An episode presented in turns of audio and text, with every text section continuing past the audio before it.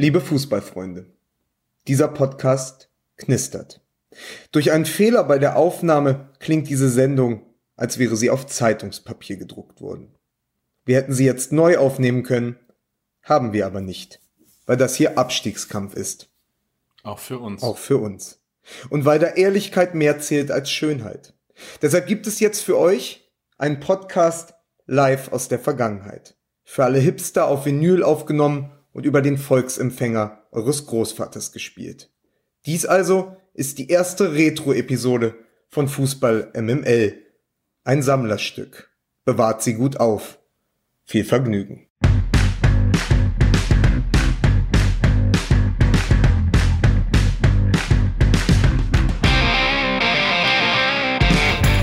Und dieses Knistern, das ist dieser Sound dieser neuen Seriosität, die jetzt auch endgültig äh, Einzug ge gehalten hat in ähm, unseren Podcast.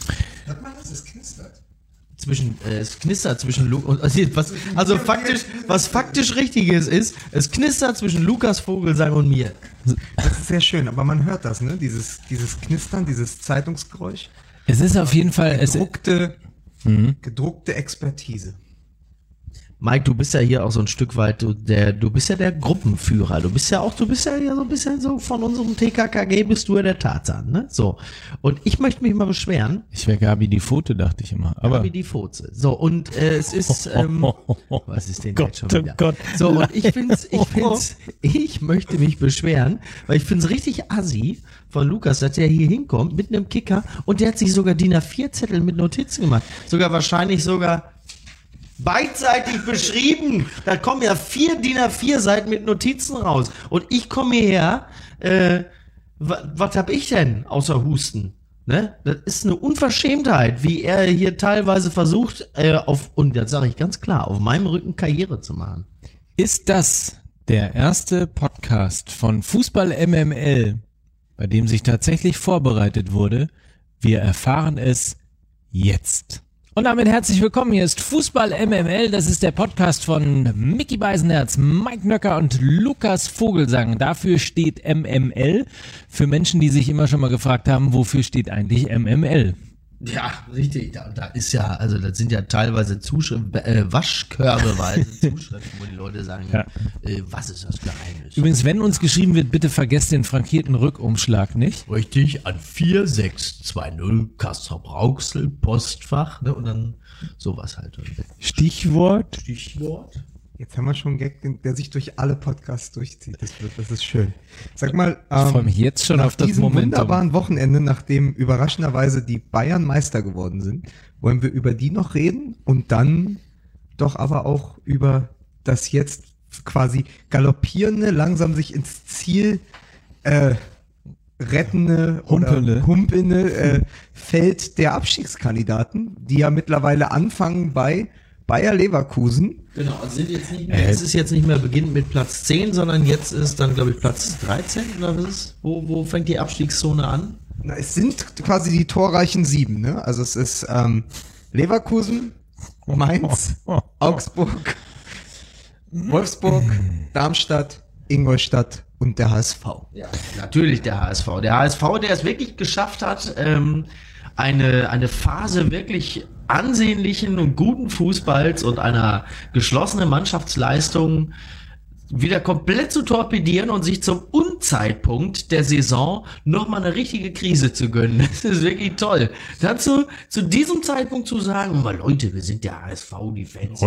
Stück weiter, Leute. Also, wo der klassische Fan sagt, ist auch nicht mal mein HSV, das geht doch nicht hier. Das ist der, das ist der 27. Spieltag und die sind da mit 33 Punkten. Oh, das ist nicht mal mein HSV, die müssen mal zusammenreißen. Ich will Relegation sehen und sowas halt. Und ähm, ja, und die arbeiten drauf hin.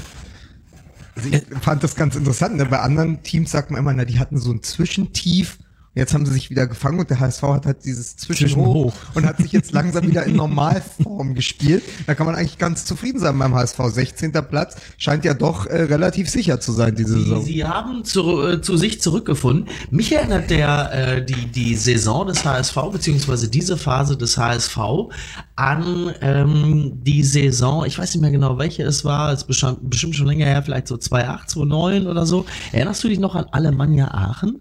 Die hatten damals ungefähr so um den 27., 26. Spieltag herum, hatten die bereits 36 Punkte. Da war Michael Fronzek noch Trainer.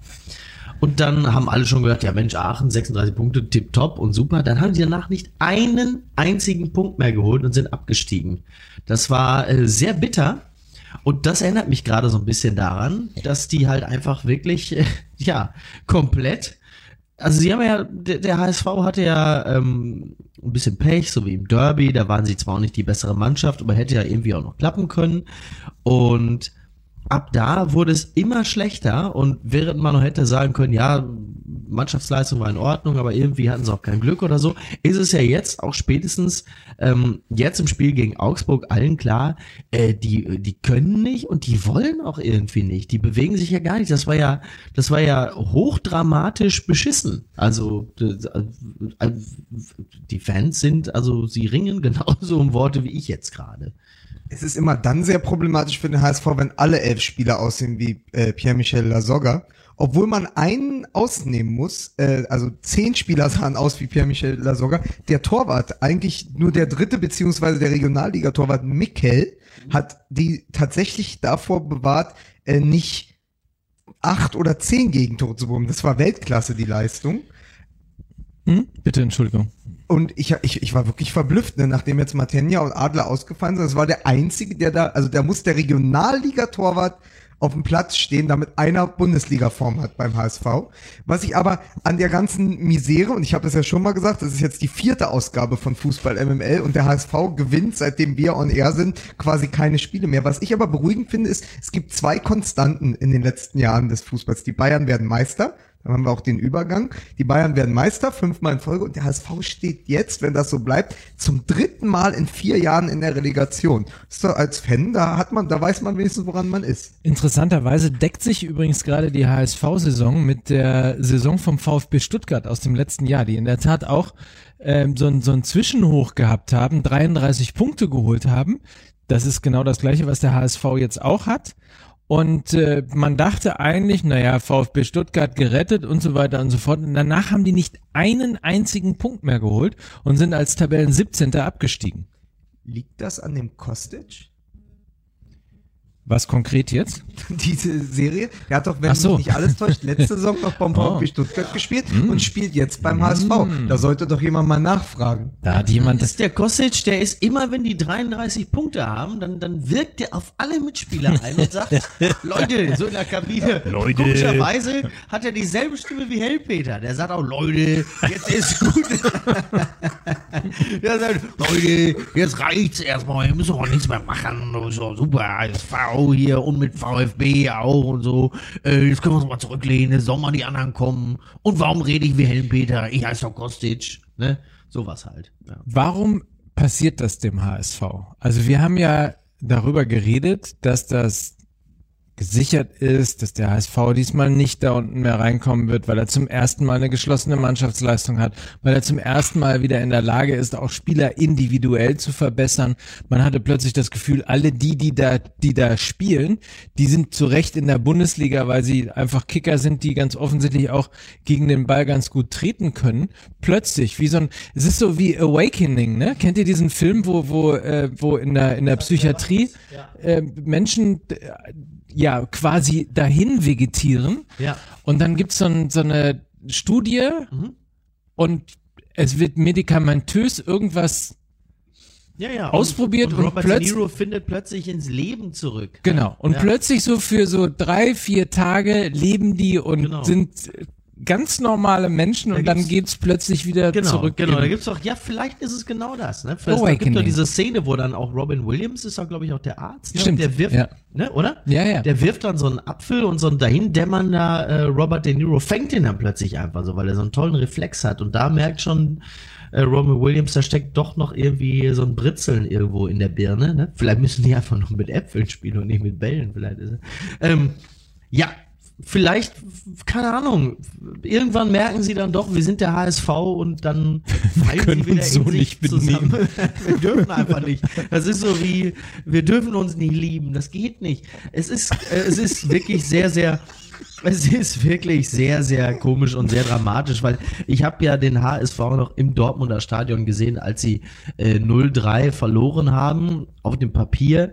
Ähm, was ich da im Stadion gesehen habe, war eine absolut intakte Mannschaft, die wollte, die konnte, die rannte ohne Ende. Stand auch irgendwie- äh, ja. ne, wir haben doch noch drüber gesprochen, 14 Kilometer.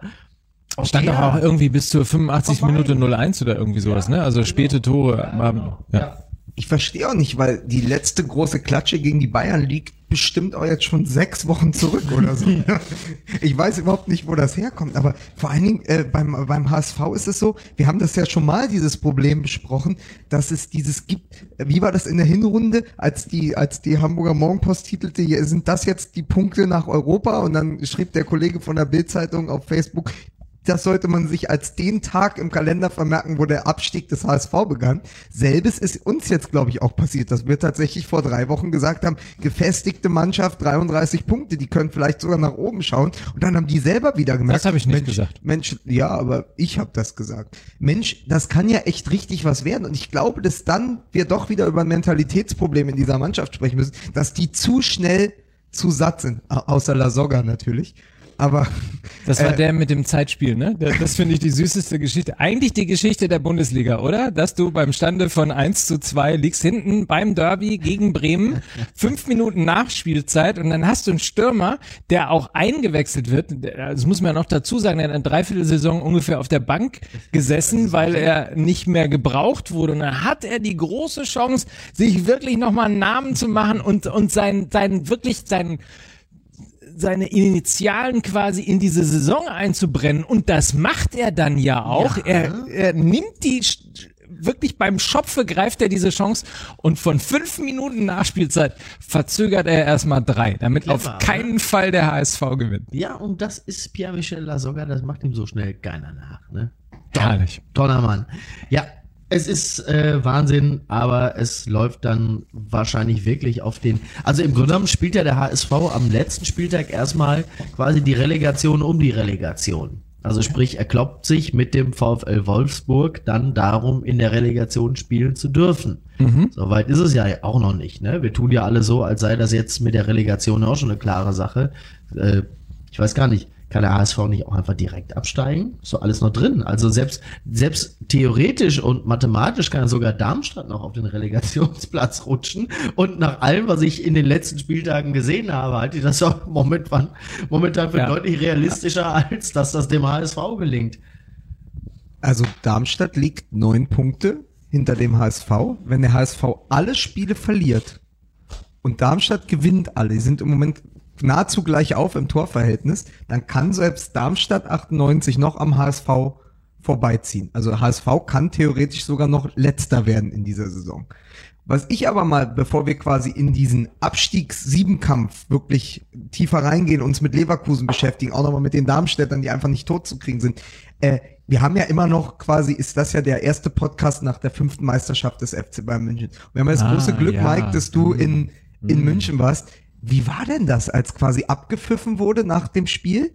Ähm, gegen Wolfsburg 6 zu 0. Wie, wie war denn Nein, die man muss, Stimmung? na, man muss erstmal die Stimmung vor allen Dingen auch beschreiben, wie das, also erinnert euch doch noch hier so 1954, ne, als die Leute vor Karstadt, Ja. da war dann ein Fernseher in der, in der Schau, im, im, im Schaufenster Ja. und da lief dann Fußball und davor standen Tausende von Menschen und haben gebannt sozusagen mitgefiebert. Ja. So war das nicht.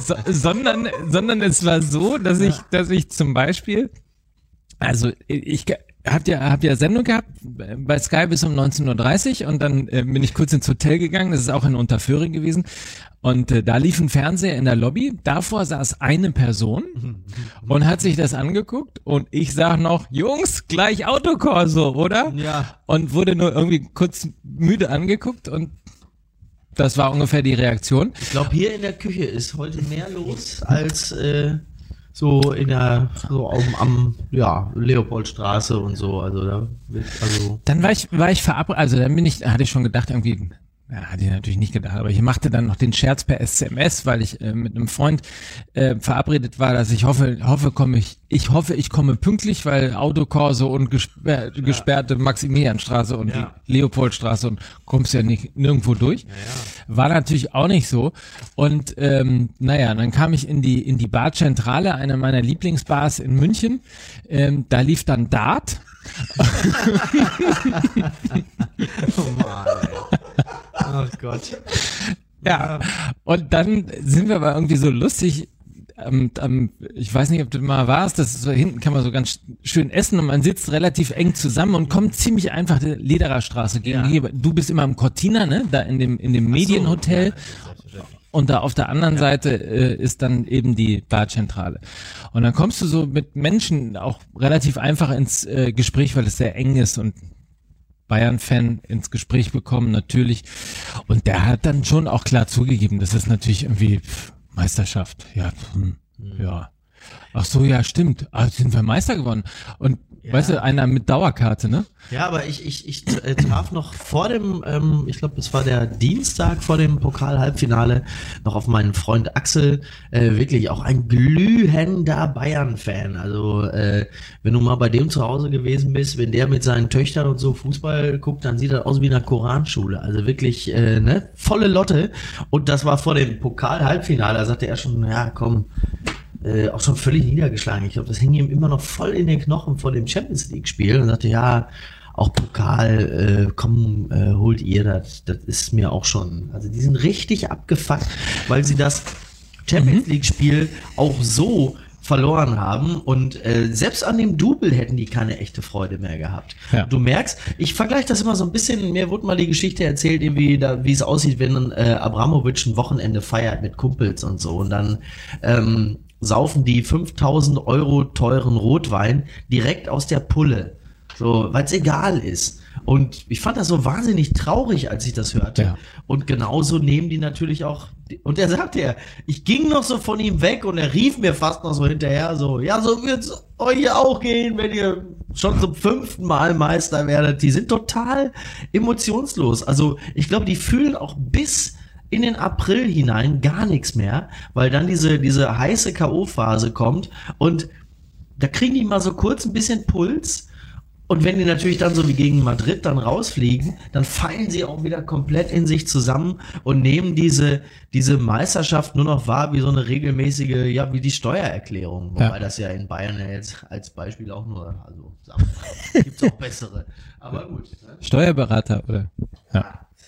Man muss es auch sehen, dass in der Süddeutschen stand ein Kommentar genau dazu, so fünfte Meisterschaft ist nur wie das fünfte Schnitzel. Ja, du gehst in Res ins Restaurant, das erste Schnitzel schmeckt super, beim zweiten geht's vielleicht noch, ab dem dritten wird's merkwürdig, ab dem fünften ist dir auch egal. Ich sag mal so genau, was du gesagt hast gerade, Micky, äh, mit, mit, mit diesem Shampoos oder mit diesen Wodkaflaschen oder ähm, halt, wenn du immer Kaviar frisst, ja, dann hast du irgendwann, freust du dich mal wieder auf Pommes. Und ich glaube, dass, dass genau das ähm, einer der Gründe ist dafür, dass ich letzte Woche ja auch gesagt habe, lass uns wirklich überlegen, ob die Bundesliga irgendwann Playoffs wieder spielt oder was noch weitergeht. Und ich weiß, das werden auch viele Traditionalisten nicht gern hören, aber ich finde es ja gar nicht mehr so abwegig, wenn man sich, wenn man in die großen Ligen schaut. Ja, also quasi, hast du den Classico noch in, in, in Spanien und da ist Atletico Madrid irgendwie noch dazukommen. Aber du weißt auch ungefähr eigentlich, in Italien gewinnt Juventus, in, in, in Spanien gewinnt halt dann eben äh, Barcelona oder Real Madrid. Hier sind es die Bayern. Also so eine, wirklich eine Europa League im wahrsten Sinne des Wortes, also eine Champions League. Ich glaube, das wird irgendwann kommen, dass die großen Vereine der Länder wirklich eine Liga ausspielen. Das wird dann, darauf wird es hinauslaufen. Und ich glaube, dass das etwas ist, wo dann der Puls der Bayern auch wieder hochgehen könnte. Sonst ist das, glaube ich, echt so, da ist die Meisterschaft das Mindeste und es interessiert keinen mehr. Also ich glaube, da ist es dann auch egal, ob du dir wie Vidal irgendwie die Pappschale umhängst oder noch das, den echten Teller da bekommst. Den hast du so schön, so oft schon in der Hand gehabt. Und ich meine, Vidal weiß ja auch gar nicht mehr, in welcher Liga er da gerade Meister geworden ist. Aber was mich am meisten wirklich, eine Statistik, die mich am meisten überrascht hat, in diesen fünf Jahren, ja, in denen die Bayern Meister geworden sind, was glaubt ihr, wie viele Spiele haben die verloren? Fünfmal 34 Oh, warte Spiele. mal, warte, warte, das kriege ich, kriege ich hin. Warte, warte, warte. Diese Saison zwei, letzte Saison eine oder auch zwei. Nee, letzte Saison eine. Die erste Saison keine. Also ich würde mal sagen fünf. Ja, das wäre jetzt tatsächlich lustigerweise fünf wäre jetzt auch mein Tipp gewesen. Kommen wir, glaube ich, nicht ganz mit hin, weil es wahrscheinlich eher acht sind, aber ich hätte jetzt auch fünf gesagt. Tatsache. Es sind tatsächlich, und deswegen seid ihr gar nicht so falsch, es sind sieben, aber man muss die beiden Niederlagen gegen Augsburg einrechnen, wo, glaube ich, eine mindestens gegen, äh, gegen Sascha Mölders, die war, wo sie quasi erst hergeschenkt haben, weil sie schon Meister waren. Also wenn man schon Ja. die Spiele rausrechnet, wo sie eh schon Meister waren und dann halt irgendwie in Partylaune und mit 2-5 im Turm irgendwie nach Augsburg gefahren sind und noch verloren haben, dann sind es ohne diese Spiele nach der Mannschaft sind es fünf Niederlagen in fünf Jahren. Das ist eine pro Saison. Das ist abnormal. Das ist, das ist natürlich, und da finde ich auch, da kann man sie beglückwünschen auch, sagen, ey, ihr habt seit 2012, seit dem Debakel in Berlin gegen, gegen eine furios aufspielende Borussia mit äh, Lewandowski, habt ihr alles richtig gemacht, aber sie haben sich halt die Langeweile eingekauft. Sie haben sich selbst äh, obsolet gemacht, indem sie halt die, die, die Liga langweilig gekauft haben. Mourinho hat ja mal gesagt, für die Bayern beginnt immer dann der Titelkampf in der Saison, wenn sie Dortmund den besten Spieler wegkaufen. Und Tuchel hat Ja, was ja, was ja auch absolut stimmt, wie, wie die Bild-Zeitung ja gestern oder vorgestern auch nochmal wieder schrieb, irgendwie, äh, was, was, irgendwie, äh, wie war der Wortlaut? Irgendwie, in puncto, im, ja, Wortlaut ist gut, ja, ja. Das ist ein bisschen jetzt so wie einer, der jetzt versucht, einen Witz zu erzählen. Dann, nee, warte mal. Nee, es, Ging, es ging also einfach, kommt nur, es ging nur einfach nur darum, nach dem Motto, irgendwie Dortmund hat Dembele, wie wird, äh, wie wird Bayern jetzt reagieren? Ja, Ah. man sagt, ja, was denn? Äh, Dembele kaufen, ne? Das wird dann passieren, nur jetzt nicht direkt, aber halt ein Jahr später. Also auch darüber haben wir ja schon gesprochen, aber was soll da schon groß passieren? Die Bayern sind ja, wie wir ja auch schon festgestellt haben, ja nicht besonders kreativ darin, äh, wenn es äh, darum geht, irgendwelche neuen guten Spieler zu verpflichten. Ja, so was macht, was ist das hier? Montagsmaler? So ein bisschen. Oder? Ja, Lukas, da müssten Sie Lukas, wirklich mal, versuch liebe mir was- Zuschauer, äh, äh, Zuhörer, das müssten Sie wirklich mal sich vorstellen, weil der, der war jetzt vor ungefähr 30 Sekunden, wurde er richtig zittrig Und ich fing er an, schon an seinem Kicker rumzunesteln und plötzlich fing er uns die ganze Zeit an, das Bayerkreuz darzustellen, pantomimisch. Und ich hatte noch sowas Schlaues, was ich sagen wollte. Aber was? Kannst du doch auch. Ich wollte dir pantomimisch darstellen, ob du mal den Bayer Leverkusen Text von Spiegel Online aufrufen Ah. könntest, damit wir da gleich mal einsteigen können, damit wir den haben, weil ich Ja. ihn gerade nicht zur Hand habe und wir wollten doch unbedingt daraus zitieren, wenn wir nämlich gleich quasi von den Bayern, die fünfmal am Stück Meister geworden sind, zu ehemaligen großen Konkurrenten der 90er Jahre der Bayern, nämlich Vizekusen kommen, die ja spätestens seit, wenn nicht sogar schon seit letzter Woche, aber spätestens seit dem 1 zu 4 gegen Schalke 04 im Abstiegskampf angekommen sind. Und das muss man sich wirklich mal auf der Zunge zergehen lassen. Nicht nur, weil es ein 1 zu 4 zu Hause gegen Schalke 04 war, die ja nun auch nicht gerade bekannt sind für, für den ganz großen Wurf in dieser Saison, aber sie verlieren auch gegen Schalke 04 und dann 1 zu 4 zu, zu Hause. Ähm, damit Bayer Leverkusen, der ewige Vizekusen, mittlerweile äh, tatsächlich mit 36 Punkten im Abstiegskampf angekommen. Und über die hätte ich ganz gerne gesprochen. Ja. Aber du darfst vorher gerne noch deine Nein, ich, zu Ende äh, erzählen. das ist, Bitte. wenn man, wenn man, also zwei Punkte, die ich zumindest beim Thema Bayern nochmal mit ansprechen möchte. Punkt eins ist, warum haben die sich eigentlich die Latte so hochgelegt? Also wer auch immer die sind, aber und wer auch immer das mit der Latte war. Mhm. er So. hat Latte gesagt. So, so ist wer auch, komisch. wer auch immer das war. Aber warum ist für den FC Bayern nur eine Trippelsaison eine gute Saison? Wer war derjenige? Wer hat das verbockt? Wer hat das verbrochen, dass irgendwann die Meisterschaft als Ziel äh, ja im Grunde genommen sowas ist wie ein Trostpreis, wie man mal früher, wie Uli Hoeneß mal früher zum, zum UEFA Cup Cup der Verlierer gesagt hat. Äh, Beckenbauer. Beckenbauer war Das das? war Beckenbauer, Oh. ja, um, um gleich äh, allen, das war wieder so ein typischer Beckenbauer, der, der das mal so nebenbei gesagt hat. Und das war doch sogar in der, das war doch sogar in der Saison, wo sie gerade dann den UEFA Cup auch geholt haben. Das heißt, alle waren intern total begeistert, dass, dass das gerade so gut lief irgendwie und stehen im Finale und dann Beckenbauer auf irgendeiner Veranstaltung, oh, kommt der Verlierer, ja. Und hat dann erstmal äh, bei allen für lange Gesichter gesorgt, weil die sich eigentlich ziemlich gefreut hatten, dass sie das geschafft Ist doch voll motivierend, ne? Ja, total, ne? Wie Beckenbauer halt so ist. Ich meine, er hat auch gesagt, diese Mannschaft wird auf Jahre hinaus unschlagbar sein. Schönen Dank nochmal auch von Berti Vogt. Ähm, ich glaube, also aller, aller spätestens kam das wohl 2013, weil sie halt gemerkt haben, dass es möglich ist. Und da ja auch die Mannschaft in den Folgejahren keine schlechtere war, sondern tendenziell personell besetzt sogar eine bessere, war für die natürlich sofort klar, hey, wenn wir das jetzt einmal hier 2013 geschafft haben, dann ist das Triple ab sofort nach den eigenen Ansprüchen. Ähm, du musst ein Abo drauf haben, ja, ne? So wie, naja, es ist ja ehrlicherweise, wenn man sagt, nach dem, was sie da an, als Mannschaft und als Kader haben oder hatten, dann ist das ja sogar auch ein relativ realistisches Ziel, wenngleich man natürlich sagen muss, spätestens ab dem Halbfinale ist es auch einfach Tagesform entscheidend, wie wir auch wieder mal gesehen haben. Wolltest du noch zu dem Punkt? Und der zweite Punkt war, dass ich mir zumindest ähm, für die Bundesliga so eine Situation, weil ja jetzt schon wieder darüber spekuliert wird, dass äh, Karl-Heinz Rummenigge hat ja gesagt, er wird an Pulisic und an Aubameyang und auch an, an äh, Dembele nicht rangehen und alle sagen, wie viel Halbwertzeit wohl äh, dieser Satz dann tatsächlich hat und ja. so weiter und so fort.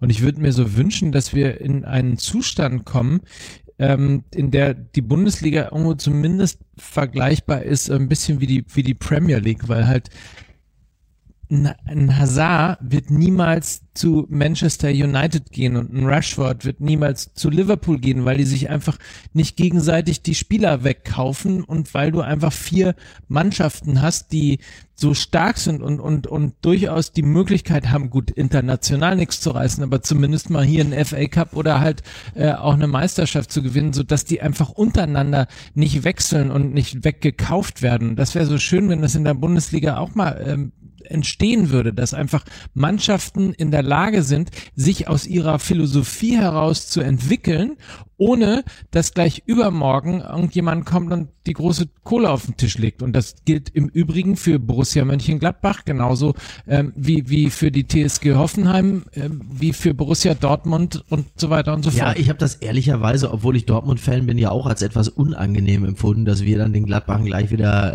äh, Moderhut weggekauft haben, zumal ich das Gefühl habe, derzeit unbedingt nötig war das jetzt auch nicht, weil äh, wenn wir eins äh, gerade ausreichend zur Verfügung haben, dann sind es offensive Mittelfeldspieler. Ähm, Abwehrtalente wären mal ganz schön, wenn die wär, gefunden wäre mal eine ganz gute Idee, ne? Ja, und, und auch da wäre es wär's ganz gut, wenn, wenn man da einfach mal die Finger voneinander lassen könnte, aber es ist offenbar ihnen nicht gegeben. Vor allem, es ist ja so absurd in dieser Saison, dass quasi die Premier League, die immer als die mit dem meisten Geld in, mhm. in Europa gilt, was sie ja auch sind und haben ja all diese, diese ganzen großen Mäzen, die großen Geldgeber dort. Aber dass die ja überhaupt nicht vertreten sind unter, also im Halbfinale der Champions League, aber deren Liga im Moment einfach die spannendste ist. Auch wenn Conte jetzt wahrscheinlich mit Chelsea das Ding gewinnt, aber Tottenham, eine Mannschaft wie Tottenham, die von Pochettino einfach wahnsinnig gut aufgebaut wurde, die mit Kane und und ähm, Del, Dele Alli, der jetzt ja nur noch, nur noch Delle heißt oder nur noch Ali, ich hab's nicht mehr. Also er hat irgendwie den Namen seines Vaters abgeworfen, weswegen er jetzt nur noch Ali heißt.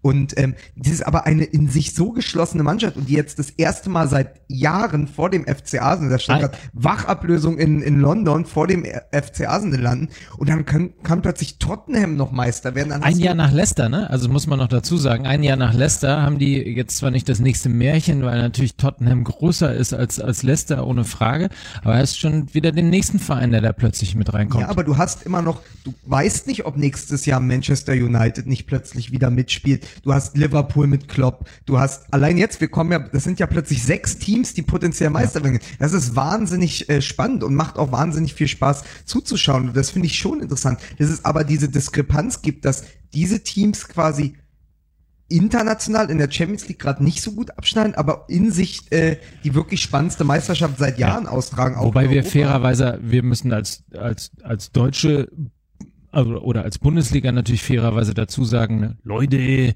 wir haben ja auch nichts gerissen in den letzten Jahren, wären die Bayern nicht gewesen und, und äh, Dortmund logischerweise in, in äh, 2013 äh, auch UEFA Cup heißt jetzt ja Euroleague, aber da war es, glaube ich, so, dass der HSV der letzte Halbfinalist gewesen ist und der FC Schalke der letzte Gewinner. Also insofern. Ja, wenn man sich überlegt, ne, die wirklich große Zeit ist tatsächlich dieses Jahr 20 Jahre her, ne, mit den Eurofightern und, Ja. und Dortmund 97, Bayern irgendwann 95. Und äh, Manchester United steht Champions immerhin, glaube ich, im Halbfinale der Euroleague. Also Wusstest du eigentlich, dass äh, Dortmund die Champions League gewonnen hat in ihrem hundertsten ähm, Europapokalspiel? Das Nein. wusste ich gar nicht. Nein, Ja. wusste ich auch Es nicht. war deren hundertstes Europapokalspiel und ausgerechnet in dem Spiel ähm, gewinnen die äh, die Champions League. Und was mir auch gar nicht so bewusst war, ich hatte mir, weil wir darüber gesprochen hatten, äh, Sven Benders Grätsche, ähm, dass sie so dass sie so choleresk war, äh, wie in dem Spiel gegen Cantona. Und das war das Rückspiel gegen Manchester in Manchester. Und ähm, tatsächlich war es so, dass das 1-0, wie es ja am Ende auch ausging, auch Lars Ricken geschossen hat, was ich auch nicht mehr auf dem Schirm hatte. Da kannst du mal sehen. Wahnsinn. Lars Ricken. D- Da du ja die Cola-Grätsche übrigens mit angesprochen hast, der Wolf Fuß hat das äh, äh, Jürgen Kohler Gedächtnisgrätsche genannt.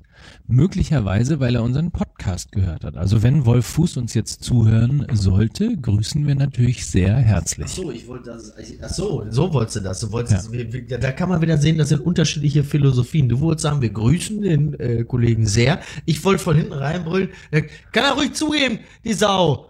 So halt.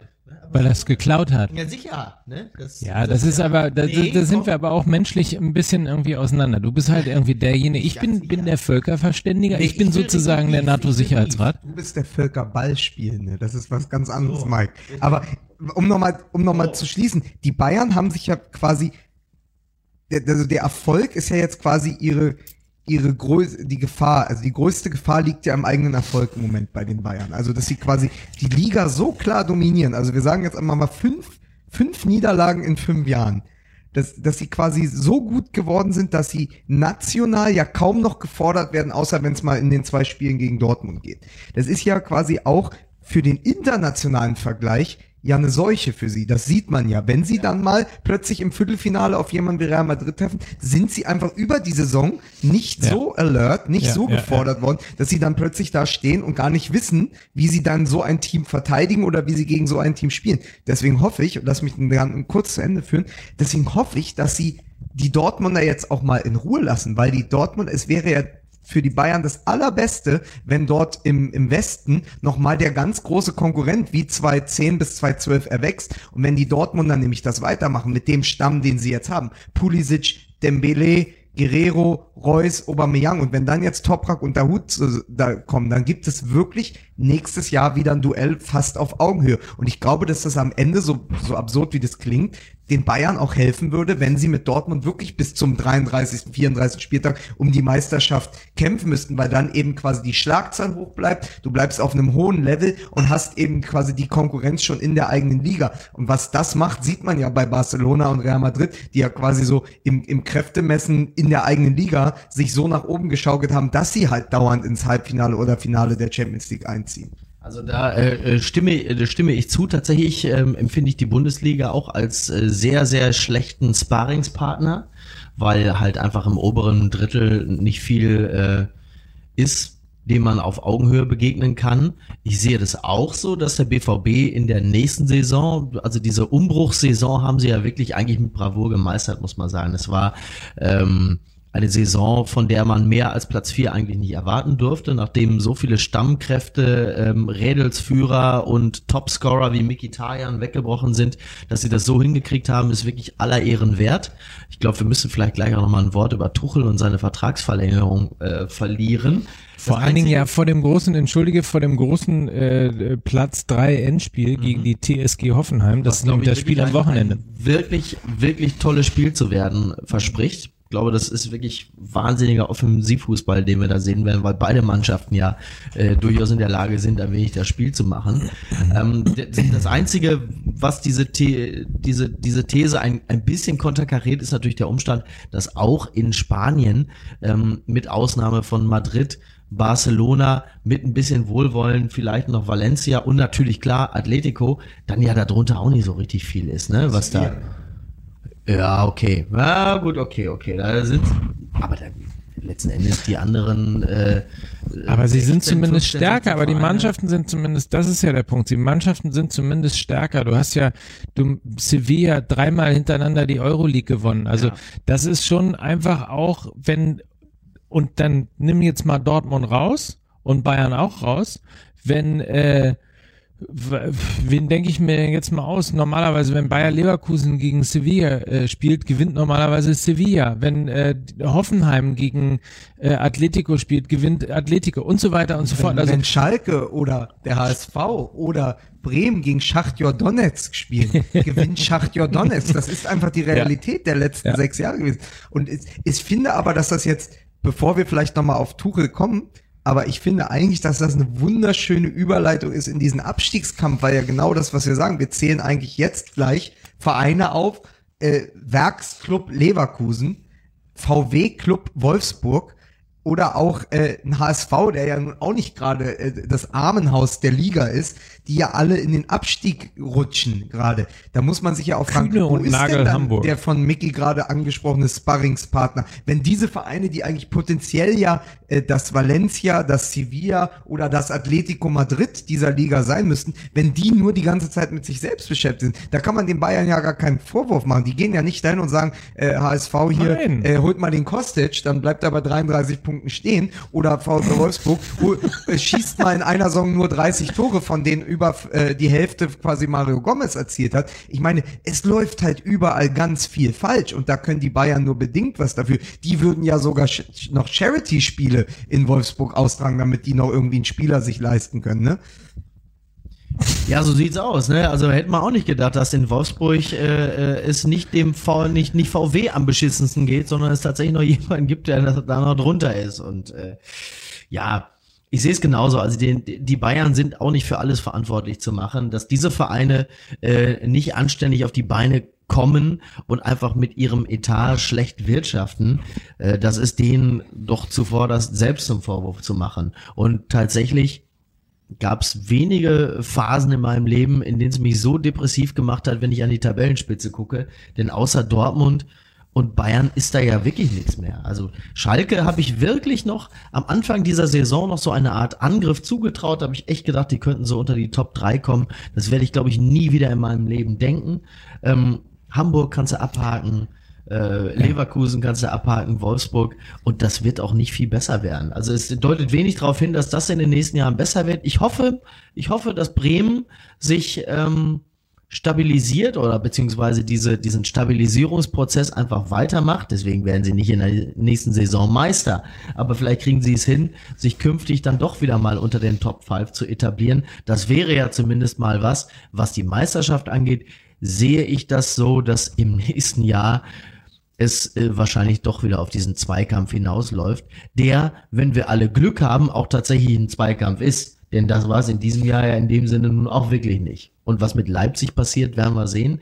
Denn die werden in ihrer zweiten Saison in der Bundesliga sicherlich auch nochmal an ganz andere Herausforderungen geraten. Äh, Stichwort ähm, Zweigleisigkeit. Obwohl man die ja auch nicht wie einen normalen Neuling betrachten darf. Also ich wollte gerade schon einwenden, als du das gesagt hast, sagst du, da ist ja nichts mehr.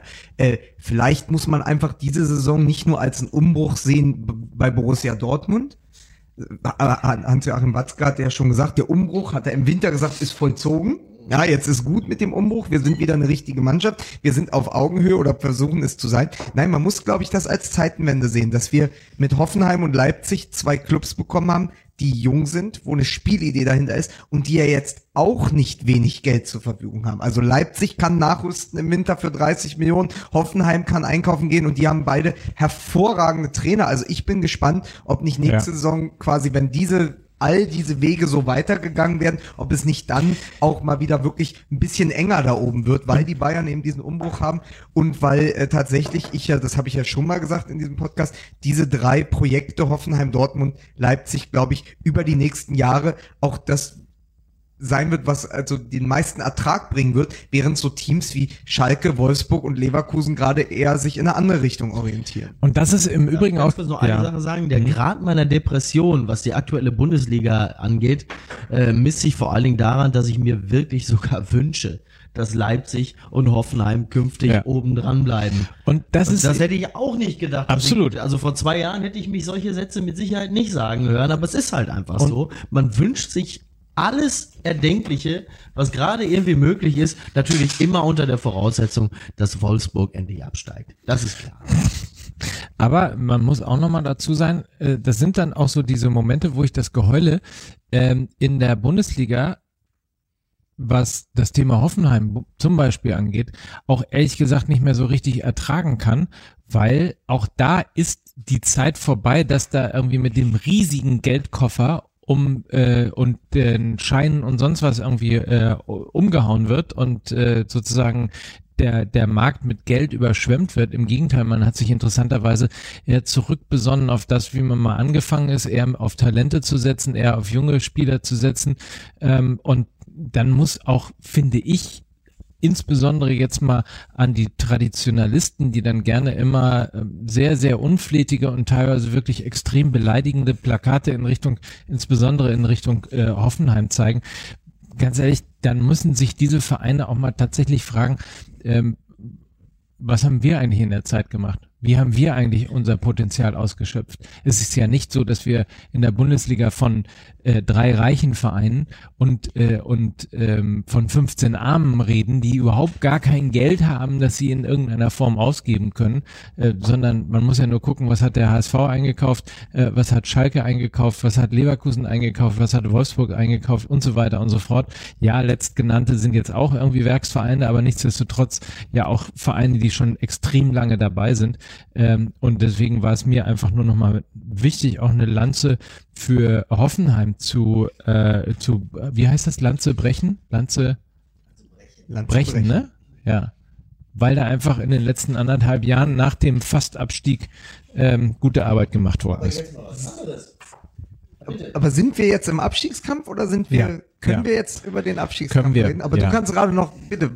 Nee, ich wollte uns, genau das, ich wollte uns nämlich jetzt auch gerade mal, wie sagte Clemens Tönnies, als er, äh, als er, Als er Felix Magath holte, ich will uns jetzt mal emotional aufladen für den Abstiegskampf, denn ich freue mich ja tatsächlich sehr auf den 20. Mai. Ich werde mir an diesem Tag nichts anderes vornehmen. Ich werde mir Öl holen, ich werde mir eine Packung Cleans, nein, Moment, falsch, warte, ich muss noch mal ganz nach vorne.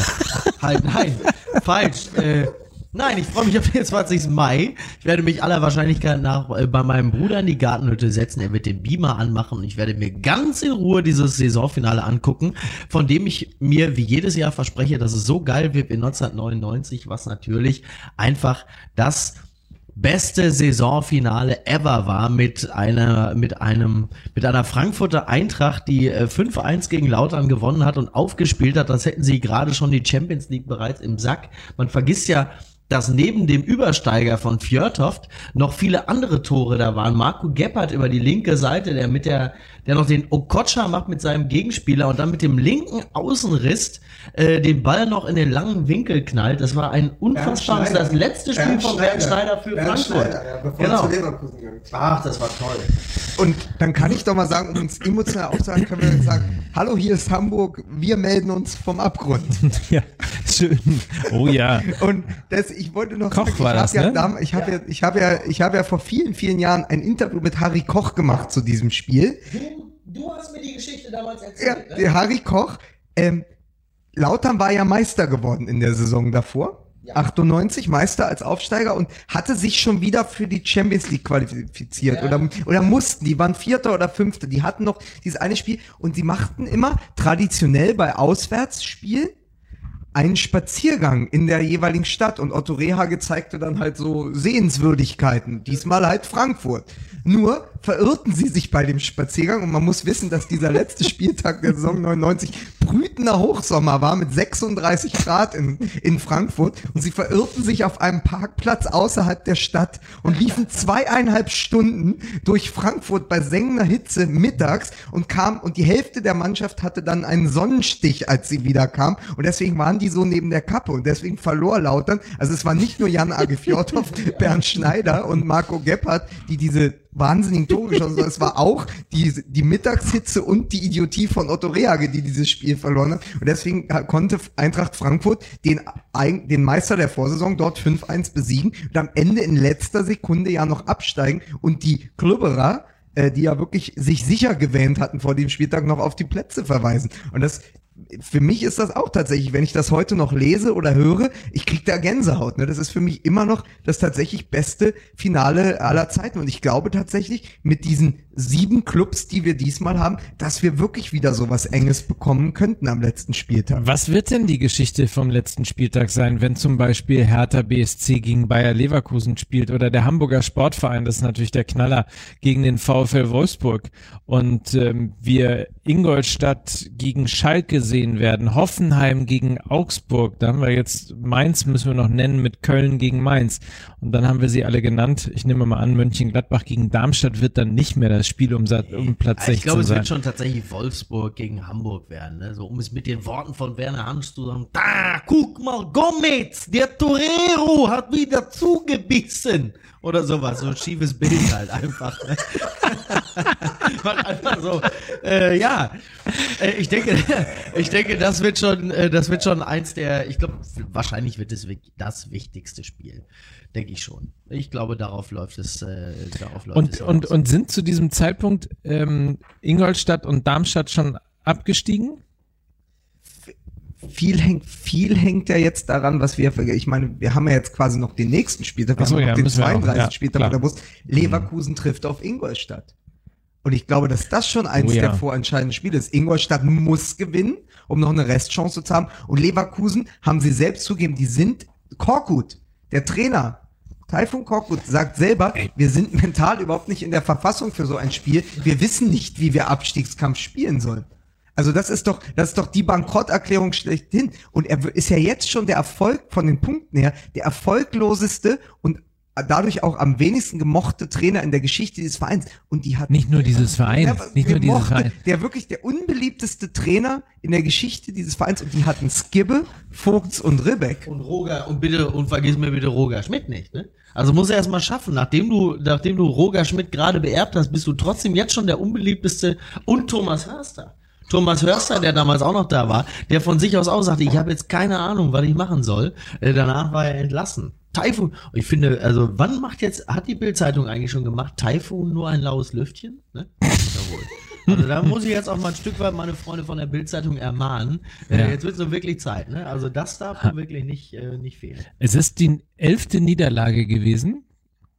Kann das sein? Und er hat ja erst fünf Spiele für, für Leverkusen gemacht, ne? Oder Er hat, er hat als Trainer, er hat als Ja. Trainer saison- und vereinsübergreifend in den letzten 20 Bundesligaspielen keinen Sieg geholt. ist- Und, und aber was dann- ich noch viel, aber der- was ich aber noch ganz viel, ehrlich. äh, Was ich noch viel äh, interessanter finde, es ist ja wirklich die höchste Heimniederlage seit 33 Jahren gewesen. Das letzte Mal, dass sie so hoch zu Hause verloren haben in Leverkusen, war 1 zu 5 gegen die Bayern und da war Herbert Waas noch Topscorer. Herbert Waas, ein schöner Mann. Ich habe seinen Schnäuzer verehrt. Es gibt ein schönes Foto von Herbert Waas, da lehnt der ganz lässig an einem Golf 1. Ne? Und, und weißt du, wie lang das her ist? Die letzte, also um das mal in Relation zu setzen, die letzte Niederlage zu Hause, die so hoch war von Bayer Leverkusen, war in einer Saison, als der VfB Stuttgart Meister wurde. Und das kann man ja nun wirklich an, tatsächlich an einer Hand Was abzählen. 84. Ja, 83, 84. Ja, mein Gott. Aber jetzt muss ich doch mal wirklich, also, Ja, was denn? Mike, wie kommt man denn auf die Idee, Roger Schmidt zu entlassen? Was ich schon nicht verstanden habe, weil ich das Gefühl hatte, mit der, mit Roger Schmidt kauft man sich eine Idee ein. Ja. Und nicht umsonst wird Roger Schmidt im Moment gehandelt als der, als der neue Bondscoach, also als der neue Trainer der, der holländischen Nationalmannschaft. Also Aber- aber- der muss ja was können. Ja, aber vielleicht war es, war es, war es manchmal so eine Frage auch des Umgangs. Also ich könnte mir zum Beispiel auch vorstellen, dass äh, Roger Schmidt zu Rudi Völler rein zitiert wurde und Rudi Völler wollte ihm eigentlich was ganz anderes sagen. Und dann sagte Rudi Völler sowas, äh, lieber Roger, ich habe mir was überlegt. Und sagte Roger Schmidt schon noch vorm Hallo, ja dann schieß mal los, du Pisser. Und dann sagte, und dann sagte Rudi Völler, "I- du bist entlassen. So, und so ist das eigentlich gegangen. Der wollte ihm was ganz anderes sagen. Er wollte sagen, pass auf, ich habe drei Mentalitätstrainer hier dazugeholt. Ähm, wie wär's denn, wenn wir jetzt hier den Arbeitslosen, was weiß ich, keine Ahnung. Und dann Michael hat er aber, Skibbe. ja, Michael Skibbe. Aber wisst ihr, Ja. wisst ihr, ja, ich habe Punkt dann, verstanden, dann ja. kippte das Ganze. Ich- ich aber weiß, dann du- hat er, dann, dann wurde Völler panisch, weil jetzt war ja plötzlich kein Trainer und dann hat er gedacht, oh, wen könnte man denn? Und dann war halt einfach nur noch Korkut oder Neurohrer. Ne? Da hätte er sich mal für Neurohrer entschieden. Ja, ich, glaub, ich glaube, ganz ehrlich. Aber ganz ehrlich, das ist, aber wenn ich das mal sagen darf, das ist doch, das ist doch, das ist doch erbärmlich. Also, Ja, oh, habe ich erbärmlich gesagt? Das ist natürlich, also ist nicht, nicht so profi, ne, ist auch nicht besser. Also auf jeden Fall, der Punkt ist doch der, wir scouten Spieler ab elf, zwölf Jahren, ja? Mein Sohn fragt mich schon, der ist elf Jahre alt, mein Sohn fragt mich schon, ob er mal, ob ich schon mal einen Scout gesehen habe bei hier beim ETV und ob schon mal zugeguckt worden ist und so. Das heißt, in diesem, das heißt in diesem, das heißt in diesem ganzen Fußballsystem, in diesem ganzen Fußballsystem wissen wir alles über die Spieler ab 10, 11, 12 Jahren ungefähr.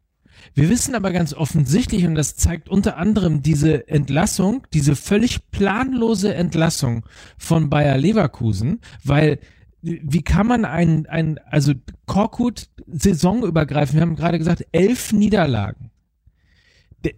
Gibt es kein Scouting für Trainer? Gibt es keinen Plan B? Gibt es kein, wenn das hier nicht schief geht, dann könnte ich mir vorstellen, dass wir unsere Spielidee weiterentwickeln. Und dazu gibt es Ka Kandidat A, B, C oder D. Und wir haben jemanden losgeschickt, der in, keine Ahnung, im Rheinland oder weiß der Henker was, wo, in welchem Zipfel, mal Leute gescoutet hat. Wie gehen die in, in, in Situationen um mit den Spielern, wenn du, wenn du, wenn, wenn ein- eine Stresssituation da ist? Und, Deutschland und hat ja auch Walpurgis aus dem, aus dem Hut gezaubert, wo man sagt, wo, wo kommt der denn plötzlich her? Man muss ja fairerweise sagen, das funktioniert ja tatsächlich ganz gut. Und jetzt mal ganz doof gesagt, also die, die, äh, die Szene ist ja offensichtlich relativ klein, äh, weil man hätte wahrscheinlich auch sogar Kauczynski holen können, der ja auch auf dem Markt ist. Also warum nicht den? Wie kommt man dann auf Korkut? Aber pff?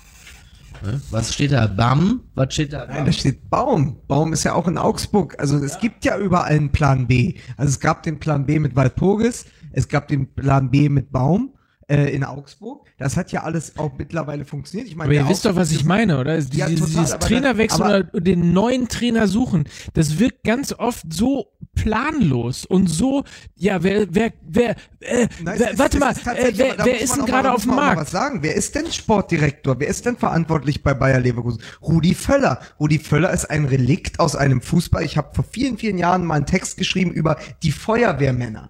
Wo dann immer äh, Jörg Berger, ja, längst verstorben, Gott hab ihn sehe ich, aber Jörg, dann wurde immer Jörg Berger, Felix Magath, Peter Neururer oder Friedhelm Funke geholt. Und ich habe immer das Gefühl, dass das Krisenmanagement von Rudi Völler, ich, ich mag den sehr gerne, ja, aber das Krisenmanagement von Rudi Völler liest sich immer noch so wie so ein Fortsetzungsroman aus dem äh, Feuerwehrbüchern äh, der, der 90er Jahre. So, was machen wir denn jetzt? Roger Schmidt hat nicht funktioniert. Dann holen wir irgendjemanden, Haupt, der wird schon, der wird schon reißen. Und, und dieses Krisenmanagement nach Roger Schmidt kommt mir genauso vor, dass man einfach händeringend irgendjemand gesucht hat, der jetzt sofort für diese sechs, sieben Spiele und so wurde es ja auch, ähm, so wurde es ja auch kommuniziert, also für diese letzten zehn Spiele irgendwie den Karren aus dem Dreck zieht. Weil der steht ja tatsächlich auch noch, der spielt ja, also der steht ja auf Bewährung an der, an der Seitenlinie. Der Ja, der ist ja gleich enteiert worden. Also in der Sekunde, in der Sekunde, als es losging, hieß es übrigens, äh, das, das ist sowieso nur irgendwie, der, der fährt nur irgendwie ein paar Spiele mit und dann Das ist ja sowieso immer das Bekloppteste, das so zu machen. Das ist ja wie damals auch äh, Tönnies mit äh, Jens Keller. So, das ist jetzt, äh, das ist jetzt erstmal unser Cheftrainer. Wo man sagt, ah, oh, das ist ja ein toller Einstieg. genau. Das ist jetzt erstmal unser Cheftrainer. Wo man sagt, äh, Klammer auf, bis wir einen guten haben. Klammer zu. Punkt. Also das ist total bescheuert. Das heißt, die haben jetzt also einen Feuerwehrmann, der äh, zwar noch nie einen Brand gelöscht hat, der aber zumindest weiß, wie so eine Aber schon mal angezündet hat. Der schon mal gesagt hat, das ist äh, heiß, wenn man da dran geht. So, toll. Das ist so ein bisschen wie der, wie der, wie der Ministerpräsident von Schleswig-Holstein gesagt hat. Na, wem würden Sie denn mehr vertrauen? Der den Brand gelegt hat, der ihn gelöscht hat? Ne? Und bei Leverkusen weiß ich gerade gar nicht mehr. Ich weiß nicht mehr, wer es in Brand gesteckt hat. Und ich weiß auch gerade nicht, wer es löschen soll. Ne? Und dann, also wer ist denn dann der Feuerwehrmann? Weil es kann doch nicht die einzige Qualifikation von Taifun Korkut sein, jemanden zu holen, von dem man weiß, na, der hat ja letzte Saison schon bei dem letzten Verein nichts gewonnen. Na, der kennt sich ja wenigstens aus mit Abstiegskampf. Ne? Das kann es halt auch nicht sein. Ich möchte noch mal, Aber ich ja. könnte mir jetzt vorstellen, dass der eine oder andere Hörer da sitzt und sagt, äh, wen hättet ihr denn geholt? Ne? Wer wäre denn jetzt einer, äh, mit dem man kurzfristig aus dieser Misere rausgekommen wäre? Also jetzt mal außer Klaus. Ich wollte auch sagen, Friedhelm Funke.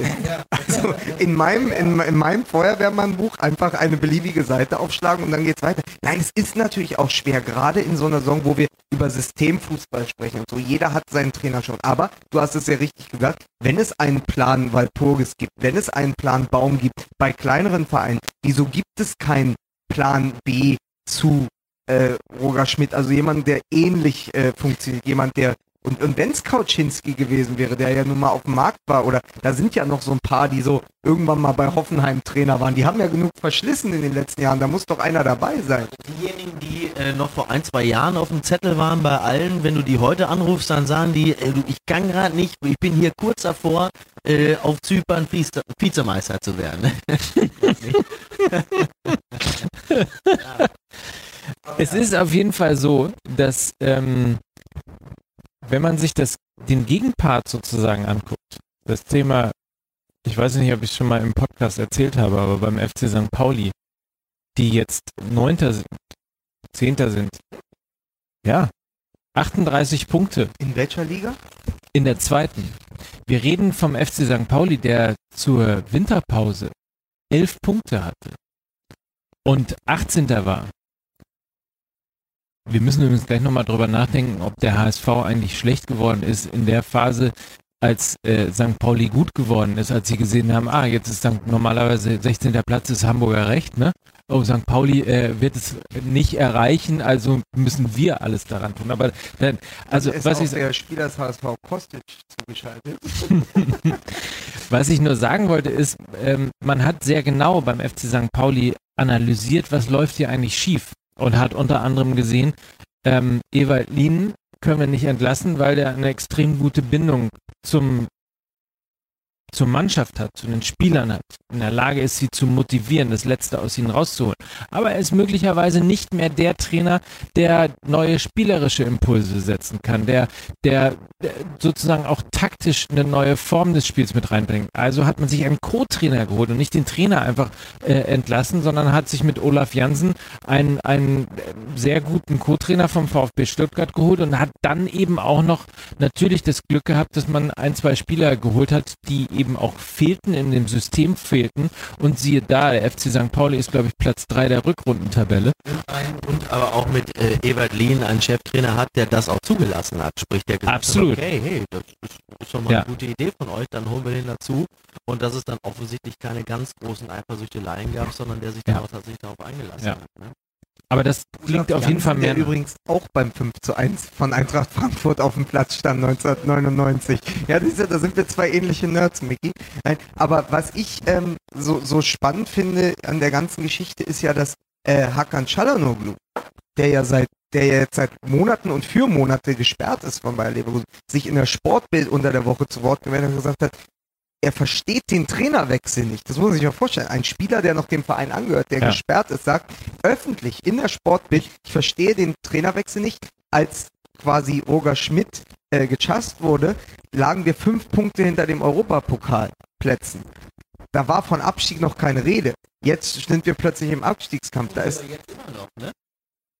okay, das ist, das ist natürlich, ja, rein rechtlich. Ich weiß nicht, guckt man nach oben, guckt man nach unten, aber wenn wir jetzt mal das Momentum nehmen, Ah, da ist es. Es ist wieder da. Ich habe wirklich, mir haben zwei Worte gefehlt, Narrativ und Momentum. Und eines können wir jetzt mal Narrativ. abhaken. Wir haben doch bestimmt schon jetzt 45 Minuten geredet. Und Wir sind schon bei 58 Minuten. Siehst du, und das Mo Wort Momentum kam noch nicht einmal. Und das, Das- im Abstiegskampf, das Momentum, Das Momentum. der Woche Gold.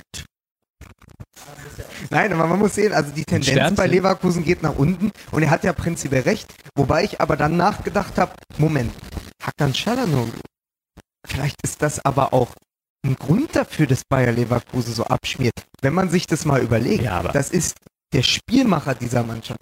Der, der bei den Standards gefährlich ist. Wirklich das Herz der Mannschaft. Und der wird aus dieser Mannschaft herausgerissen äh, vom, vom Internationalen Sportgerichtshof, dem KAS, ja auch gesperrt für vier Monate. Einfach so aus dem Nichts für etwas, was Bayer Leverkusen ja gar nicht verbrochen hat. Ich weiß nicht, ob ihr das noch wisst. Also er hatte, als er beim Karlsruher SC noch gespielt hat, hat er ja Trabzonspor eine Vereinbarung gegeben, dass er danach zu ihnen wechseln würde. Ist dann beim KSC geblieben und ist dann zum HSV gegangen. Das heißt, Bayer Leverkusen spielt überhaupt keine Rolle in diesem ganzen Konstrukt, wird aber bestraft. Es ist so ein bisschen, als wenn du irgendwie, äh, als wenn, das ist so ein bisschen, als wenn Michael Mann irgendwie die Hälfte von Heat fertig gedreht hat und dann plötzlich einen Anruf bekommt und die sagen ihm, Robert De Niro, den wir heute schon mal hatten, Robert De Niro darf die andere Hälfte des Films nicht mehr mitspielen, weil er damals in der Pate 2 eine Vertragsverfehlung hatte. Ja, und dann stehst du da und dann wird es plötzlich ein Schrottfilm, weil du ihn nur noch, weil du plötzlich nur noch David Hasselhoff als Ersatz hast, weil du nicht weißt, was passiert. Hat Und Jens so Todd das möglicherweise schon eingestielt, weil er wusste, er ist dann beim HSV und damit er nicht alleine ist im Abstiegskampf, dann machen wir, schwächen wir einfach mal so.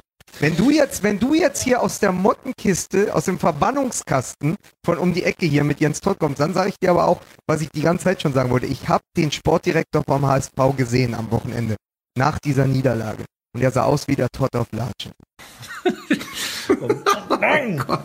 Miki, Miki ist schon gegangen. Ja. Nur zur Erklärung, äh, Lukas Vogelsang hat mal den Elf-Freunde-Ticker erfunden. Nur, ne, wenn es manchmal in den Wahnsinn abdriftet, wollte ich nur mal erklären, warum. Und ich habe tatsächlich es geschafft, mit einem so schlechten Witz Mickey Beisenherz aus dem Studio zu ekeln. Die Tür, äh, die Tür hat sich hinter ihm geschlossen. Wir winken noch mal kurz, bis er als Punkt am Horizont verschwindet. Und dann würde ich mal sagen, äh, tschüss Mickey. Und wir machen quasi die fünf Minuten, die wir noch haben. Obwohl, das ist ja deine Rolle eigentlich. Die machen wir jetzt einfach mal fertig mit einem kurzen Ausblick auf den Abstiegskampf am Wochenende. Und dann würde ich sagen, will ich von dir noch mal wissen, wer steigt ab? Wer sind deine drei Abstiegsfavoriten? Und dann, finde ich, sind wir hier auch gut durchgekommen. Der Trick übrigens mit Mickey war super, fand ich. Ein bisschen wie bei Bezaubernde Genie früher, wo man einfach einmal gezwinkert hat und dann saß er nicht mehr da.